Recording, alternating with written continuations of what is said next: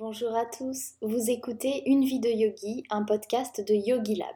Je m'appelle Tiffen et je suis professeure de yoga sur le site yogilab.fr. Vous écoutez l'épisode numéro 27 et nous allons parler de l'histoire et des définitions du yoga. L'objectif de cet épisode est de vous permettre d'en savoir plus sur la tradition du yoga, sur ce qu'il est vraiment et sur ce qu'il apporte au quotidien.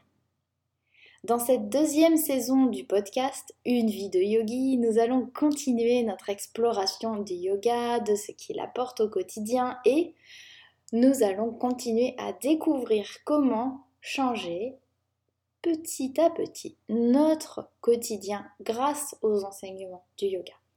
Et je suis très heureuse de vous retrouver après une longue pause. Avant de revenir pour cette deuxième saison avec de nouveaux épisodes, eh bien il fallait faire une pause pour faire le plein d'inspiration et d'expérience. J'en ai profité pour me concentrer sur la mise en place des mercredis yoga sur le site. Et si vous n'en avez pas encore entendu parler, eh bien, il s'agit d'un rendez-vous sur le site tous les mercredis pour pratiquer un cours de yoga qui n'est mis en ligne que le mercredi. Vous avez donc toute la journée le mercredi pour le faire et ensuite il faut attendre le mercredi d'après pour découvrir le nouveau cours ou pour refaire un ancien cours puisque nous les mettons tous à disposition le même jour. Comme c'est un rendez-vous récurrent, il y a une réelle progression dans chaque cours. J'ai suivi une progression logique pour vous permettre d'avancer à votre rythme tout en voyant l'évolution. Si vous découvrez seulement maintenant, vous pouvez nous rejoindre en commençant depuis le début avec le tout premier cours, ou alors vous pouvez nous rejoindre en commençant avec le cours de votre choix, tout est possible. Et bien sûr, il y aura là aussi une saison 2 pour notre deuxième trimestre. Mais revenons à notre thème du jour, les définitions du yoga. Peut-être que vous vous demandez pourquoi je parle de définition au pluriel. C'est tout simplement parce que nous avons beaucoup d'approches au yoga. La tradition est très ancienne et au fil des années, selon les régions, selon les pratiquants, les approches ont pu varier. Aujourd'hui, pour vous parler des définitions du yoga, nous allons regarder ensemble les textes sacrés et les traditions. Tout d'abord, vous le savez peut-être, le mot yoga est dérivé du terme yuj qui veut dire unité ou union. Yuj, Y-U-J. De ce terme, nous avons dérivé beaucoup de choses. Parce que pour certains, le yoga est vu comme un sport. Pour d'autres, le yoga est vu comme un mode de vie. Pour d'autres encore, le yoga est une recherche de l'union entre le corps et l'esprit. Bon, le yoga est aussi utilisé comme une technique pour guérir, bref, tout est possible. Je ne vais pas vous faire un historique complet des textes sacrés, parce que ça prendrait beaucoup trop de temps, et c'est aussi quelque chose que je réserve à mes yogis académiciens, mais vous allez déjà en apprendre pas mal et avoir un avant-goût avec toutes les infos qu'on va découvrir ensemble. Et commençons avec la Bhagavad Gita, qui selon beaucoup de yogis est l'un des textes, sinon le texte sacré le plus puissant. Il fait office de référence, en partie en tout cas, pour l'histoire philosophique hindoue, plus précisément pour la doctrine védique, en sachant que nous avons un autre texte avec euh, les Bhagavad Gita, ce sont les Upanishads, même si ce sont deux choses très différentes, hein, je simplifie. Ce texte sacré, Bhagavad Gita, nous amène dans une réflexion philosophique par le biais d'un dialogue entre deux membres de la royauté, deux cousins, Krishna et Arjuna. On peut les apparenter à un poème en 700 distiques. Pour résumer, Krishna offre ses enseignements sur beaucoup de domaines, et notamment pour commencer sur un dilemme que rencontre Arjuna. Pour solutionner ces problèmes, Krishna propose à Arjuna un état d'équilibre, un état que l'on obtient par le yuj, par le yoga, vu sous tous ses angles. Il évoque un état d'équilibre dans le corps, dans les émotions, dans les pensées, dans l'intellect, dans l'esprit. Bon, c'est bien de cela qu'il retourne quand on veut pratiquer le yoga dans sa globalité. Les questions qui se posent sont suis-je équilibré dans mes émotions? Suis-je équilibré dans mon intellect? Suis-je équilibré dans mes pensées? Etc.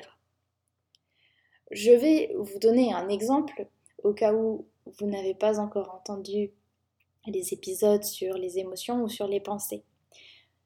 On va prendre un exemple avec une histoire de Bouddha. Bouddha est assis sous un arbre, les yeux fermés, dans le calme, dans sa méditation. Il est loin de chez lui. Et là, des jeunes le perçoivent comme un étranger, comme un traître, comme un ennemi qu'ils n'aiment pas, et ils commencent à lui chercher des ennuis. Bouddha ne réagit pas du tout. Après beaucoup d'efforts pour faire réagir Bouddha, l'un des deux jeunes va lui demander Eh bien, est-ce que tu m'entends? Et Bouddha lui répond Oui. En quoi puis-je t'aider? Le jeune homme lui demande alors s'il n'a rien entendu de tout ce qui vient de se passer. Et Bouddha répond dans sa sagesse légendaire Ce que tu dis et ce que tu fais t'appartient, c'est ton choix. Ce que je prends est mon choix. Donc voici une belle illustration de l'équilibre des pensées. C'est ce que l'on voit ensemble dans les épisodes précédents, notamment avec l'épisode sur les pensées toxiques. Cette anecdote est facilement transposable à notre quotidien. Nous ne choisissons pas notre situation et ce qui nous arrive. En revanche, nous avons la main sur nos réactions. Nous choisissons comment nous réagissons. Et c'est grâce à cet équilibre que notre euh, cher Krishna va proposer à Arjuna de gérer les problèmes qu'il rencontre. Passons ensuite à la définition du yoga par le Bhakti Marga. Alors là, il ne s'agit pas d'un manuel mais d'une tradition, d'une pratique qui représente un chemin spirituel. Il faut savoir que je sépare Bhakti Marga, aussi connu sous le nom de Bhakti Yoga, de la Bhagavad Gita, mais en fait on peut dire qu'ils sont un peu liés. Il s'agit d'un des trois chemins vers la spiritualité. Le yoga que l'on mentionne ici est le yoga de l'union entre deux entités que vous connaissez déjà si vous avez validé le niveau 2 de Yogi Academy. Nous faisons référence à l'union entre Brahman et Atman. Brahman, c'est la réalité, c'est ce qui nous entoure. Et Atman, c'est le moi profond, cette unité peut aussi s'entendre comme une unité émotionnelle. Ainsi, l'émotion d'un ami, que ce soit une émotion positive ou négative, va devenir notre émotion puisque nous sommes dans l'unité. Le bonheur de l'autre devient aussi notre bonheur avec cette unité. Pour autant, je vais vous proposer qu'on ne vienne pas confondre entre le fait d'être content pour son ami et le bonheur que cet ami ressent réellement en lui et qui, par le biais de cette unité, fait partie de notre bonheur aussi. L'état d'union nécessite d'abord qu'on en ait conscience, qu'on ait conscience qu'il existe.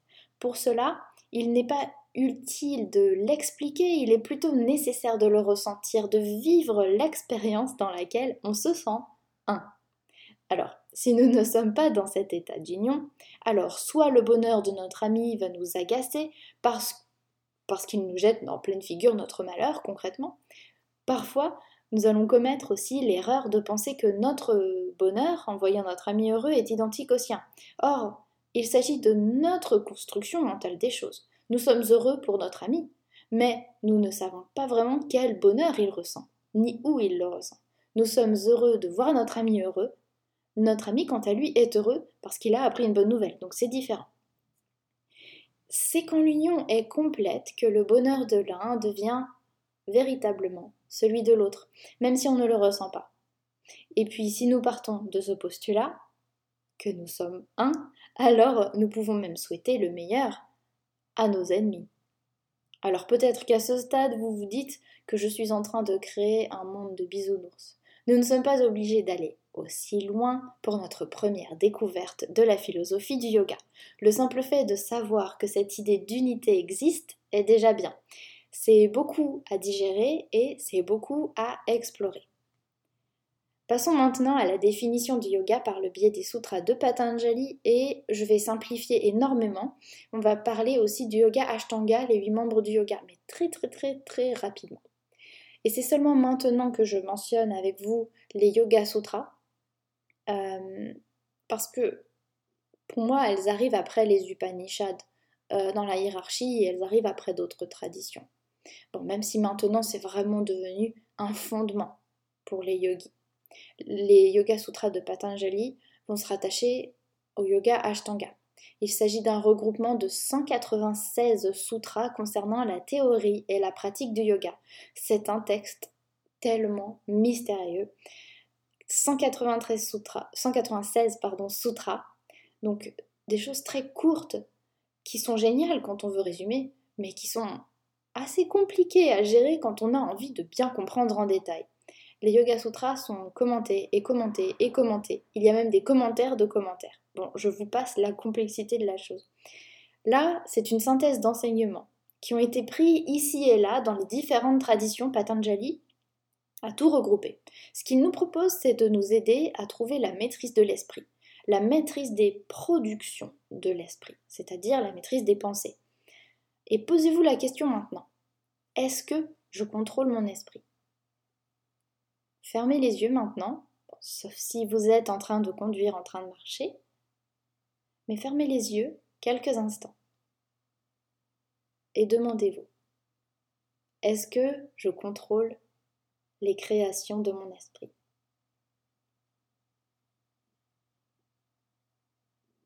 Et bien souvent, il s'avère que nous sommes à la merci de nos pensées, à la merci des créations de notre esprit. Si on ne contrôle plus nos pensées, on est stressé, puisque les créations de l'esprit s'orientent bien généralement vers des pensées négatives, sombres, qui nous angoissent.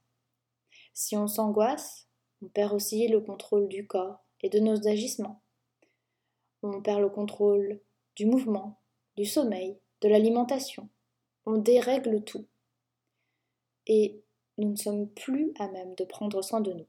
C'est pour cela que l'intention durant une pratique de yoga a une place très importante. Elle nous entraîne à ramener l'esprit sur quelque chose de bienveillant. Donc il est tout à fait normal d'avoir besoin de fournir un effort pour ajuster les pensées vers quelque chose de plus positif. La vraie question pour moi, c'est plutôt est-ce que nous sommes prêts à fournir cet effort? Nous le pouvons en cherchant chaque matin une chose pour laquelle nous avons de la gratitude, par exemple. Ça, c'est un super exercice. En vous réveillant le matin, pensez à une chose pour laquelle vous avez de la gratitude. Patanjali, lui, nous amène donc vers le Chitta Vritti Nirodha, l'arrêt des fluctuations des créations de l'esprit. Il nous propose tout un tas d'outils, mais ce qui en dérive, ce sont les huit membres du yoga.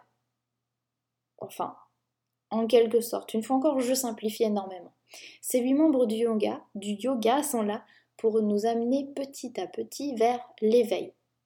Et Patanjali, dans les Yoga Sutras, nous dessine un chemin pour atteindre l'éveil.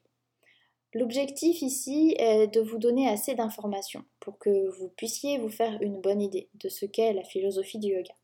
Si vous voulez aller plus loin, alors vous pouvez regarder le niveau 2 de Yogi Academy sur le site, puisque nous décortiquons en détail les huit membres du yoga un à un. Et juste pour le plaisir, je vous propose qu'on les récite parce que si vous avez fait le niveau 2, vous savez qu'on s'amuse à les réciter. Nous avons Yama, Niyama, Asana, Pranayama, Pratyahara, Dharana, Dhyana et Samadhi. En gros, nous avons les exercices de respiration, les asanas et la méditation pour essayer de nous amener vers le retrait des sens, pour nous amener dans un état de méditation profond, qui nous amène ensuite à samadhi, l'éveil. C'est ce qui est recherché par tous les yogis, c'est l'objectif ultime. Voyons maintenant la définition du yoga par le yoga Hatha qui véhicule plutôt l'idée d'harmonie, d'équilibre entre le corps et l'esprit. Bien entendu, vous aurez compris que toutes ces définitions se rejoignent, elles sont très similaires. L'accent est simplement placé sur des endroits différents. Ici, c'est plutôt avec l'harmonie que l'on parvient à trouver ce contrôle des pensées. Nous pouvons ici parler de la fameuse métaphore du singe fou qui saute de branche en branche un singe qui a été piqué par un scorpion de sorte qu'il est paniqué et qu'il ne peut plus s'arrêter. Le singe est incontrôlable et en plus il est ivre. Comment arrêter ce singe fou qui représente nos pensées? Le yoga hatha nous propose que l'harmonie peut nous aider. Sans harmonie, les pensées n'écoute pas le corps et le corps n'écoute pas les pensées. Si on trouve l'harmonie, alors on peut exercer un contrôle. Il s'agit du fameux contrôle sur les productions de l'esprit que Patanjali nous propose d'acquérir. Les définitions que je viens de vous donner sont toutes reliées. Elles ont toutes les mêmes origines. Chaque tradition, chaque texte nous propose simplement de regarder un point plus qu'un autre. Vous noterez que je n'ai pas parlé des Upanishads, tout simplement parce que nous verrons ça plus tard ensemble. J'espère que cet épisode vous aura permis d'en savoir plus sur la pratique du yoga et sur ses enseignements. Et si vous avez aimé l'épisode, si vous aimez le podcast, alors ça nous ferait super plaisir d'avoir un commentaire. Et selon la plateforme que vous utilisez, vous pouvez aussi nous laisser des étoiles afin de nous aider à faire connaître un peu plus une vie de yogi et le yoga. Merci pour votre écoute, cher yogi. Prenez bien soin de vous et rejoignez-nous pour le challenge éclosion qui a lieu en ce moment. Allez, je vous dis à très bientôt.